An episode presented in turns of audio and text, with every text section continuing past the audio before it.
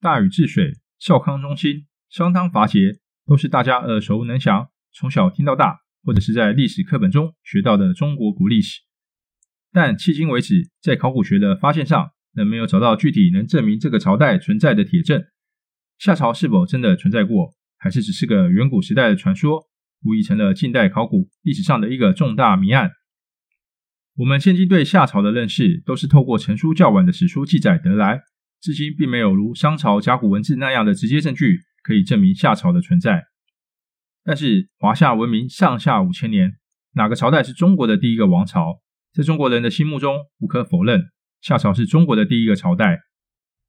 今天我们就来介绍夏朝，中国第一个王朝。欢迎来到 Twilight Say 文明说，这是个学习的频道，我将分享我所学习的。觉得有用的东西给大家，希望可以带给大家的生活更加多彩多姿。帝尧时代，黄河泛滥严重，影响人民安全。他想要治理黄河水患，找了禹的父亲鯀。鯀用围堵的方式，花了九年治理黄河，但是失败，鯀被处死。到了舜的时代，黄河仍未治理成功。舜命令禹治水，禹想要成功治理黄河，但碍于父亲曾经的失败，过去的方法肯定不可行，于是他开始巡视河道。并检讨父亲的治水方法，找出失败的原因，最终采取疏导的方式替代围堵，终于将黄河水患治理成功，并赢得舜的认可，将帝位禅让给他，他成了夏王朝的开国君王。中国的第一个王朝就此展开。到了禹年老时，想学习尧舜的禅让方式，将帝位禅让给有才有德的人。这时他心目中的人选是与他一起治水有功的羿，但羿的声望并没有禹的儿子启高。各部族首领也更偏向启，就是在各部族的支持下，帝位传给了启，从此公天下变成了家天下。中国历史进入了世袭制。在启过世后，帝位传给了儿子太康。夏王朝经过禹、启治理后，原可天下太平，但殊不知太康却是个贪玩不理政事的王，使得国家日益衰落。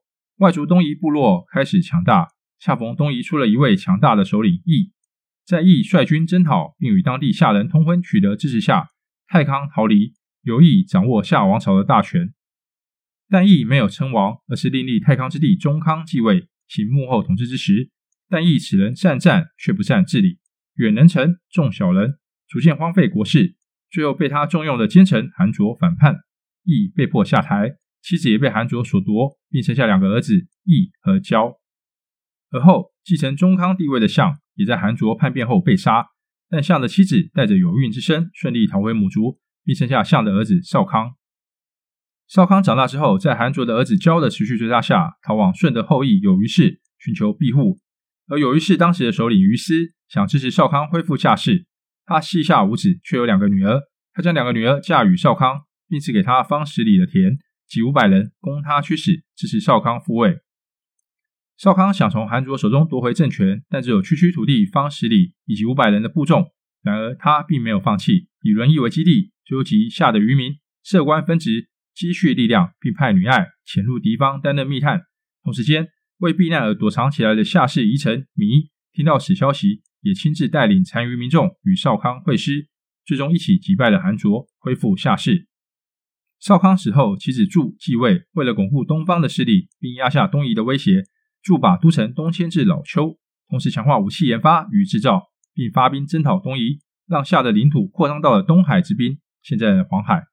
祝在位时是夏朝最强盛的时期。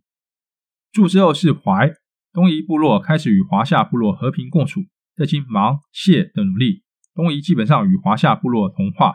此时东边已无战事，谢开始往西方发展，并在已安定的领土上封土封号，这也是诸侯制的开始。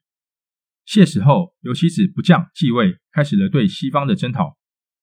不将之后为雍、子景、孔甲。到孔甲之前，夏朝一路相安无事，并持续发展。但孔甲是个昏君，喜欢置办鬼神，事宜乱，迷信占卜，整日的游手好闲，不理政事。他改变夏部落的传统祭祀祖宗的习俗，改为祭拜天地。此举引起各诸侯部落的不满，与夏之间的关系开始疏远。从孔甲之后，夏王国的国力开始下滑。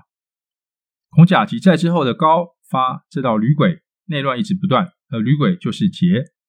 从桀开始，夏氏与各诸侯部落间的关系完全破裂。桀本身孔武有力，好女色，他常常为了获得其他部落的美女，发兵攻打对方，而桀的这样做法得罪了许多的部族，也包括商朝的开国君主汤。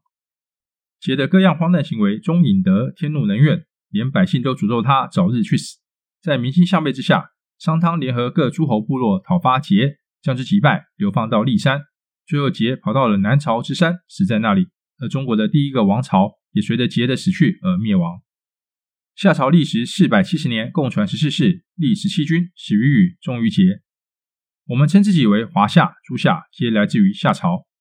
以上是今天的分享，谢谢大家的观看，欢迎按赞、订阅、分享及打开小铃铛。